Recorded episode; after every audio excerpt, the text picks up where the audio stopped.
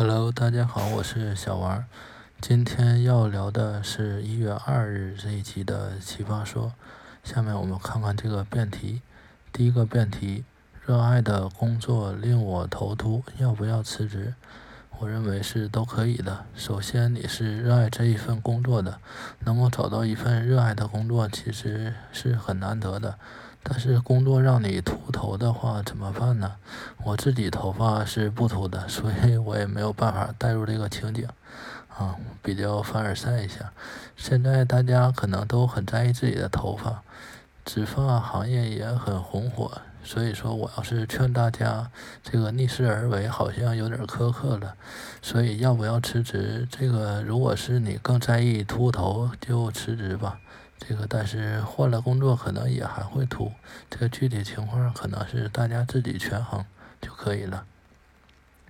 第二题，从明天开始，奇葩星球一切社交媒体都显示真名，你支持吗？这个我是不支持的。理论上，我虽然认为啊，说未来可能每个人都能活得坦坦荡荡，对自己的言行都能够负责是非常好的，但是现实中啊。因为要做到实名制，它是需要条件的。这个条件不是说我们有没有做到实名制的这个技术水平，而是说实名制本身它有利与弊啊。现阶段我是认为是弊大于利的。就像我希望世界它不需要警察，但是如果说现在没有警察，世界不会变好，反而会更糟糕了，是吧？再看第三题，婚礼当天你发现。还是没有那么爱他，要不要离逃婚？这个我认为都可以啊。这道题正方是赢了，但是我认为他的观点还是有问题。我先说一下他这几个观点：第一，新娘能够听见自己婚纱后面淅淅沥沥的哭声；第二，对于不爱了的婚娘，一切都是深渊；第三。从小到大，很少能做自己的决定。幸福不由得你自己选，为了幸福，要勇敢做自己的英雄。第四，一些基本生命原则绝对不容计僭越，要用绽放式的方式震慑强大的外界。这个总结起来，正方的观点就是：新娘内心在哭泣，已经不爱新娘了。新娘从小到大都任人摆布，结婚就是深渊，所以为了自己的幸福，新娘要绽放自己，震慑所有人，最后会成为英雄。这个明显呢，就是是用这个哭戏和这个任人摆布煽动情绪了，偷换了这个不爱对方和婚姻就是深渊的概念，好像自己被全世界绑架了一样，就像这个电影。楚门的世界里，这个主人公楚门一样，但是我想说，第一个，就算在正方描述的这个世界里，也不一定要用绽放自己的方式去逃婚。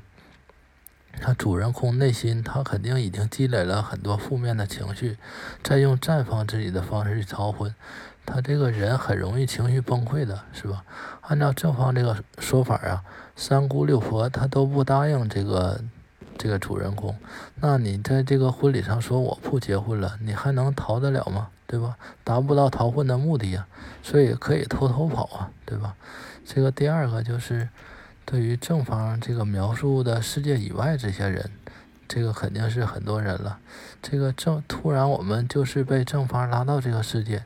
原本可以选择是和平分手，但是如果用就是正方推荐这种反抗全世界这种方式去分手的话，可能还要承受亲情割裂的痛苦，这些一系列的后果，对吧？最后结果他肯定是可能是这个更糟糕了，对吧？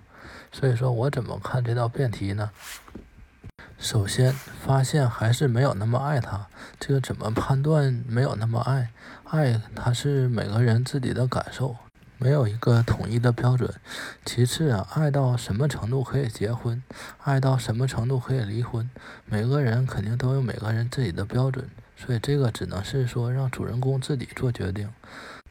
这个辩题啊，就是这个三个辩题。最后，我还是想说一说我对这个奇葩说节目的看法。可能每个人辩论呢，都会为了这个获胜去偷换概念，但是对于我们这些观众来说，看的时间长了。价值观呢，可能就慢慢被带歪了，最后可能心里就没有这个对错概念，谁颠倒是非这个技巧更高啊，可能谁就是赢家。但是这样情况，这不就是丛林社会嘛，对吧？弱肉强食，我们生活中被这种弱肉强食的经验肯定很多呀，对吧？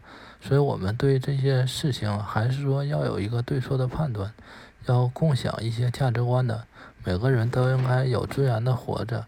所以说我这个我自己说这些话呀，可能说也不一定是对的，所以还是希望大家呢多一些思考，不要被这个节目带歪了，独立思考的同时啊，在享受这个综艺的乐趣，是吧？那今天这个节目就到这里了，下次再见，拜拜。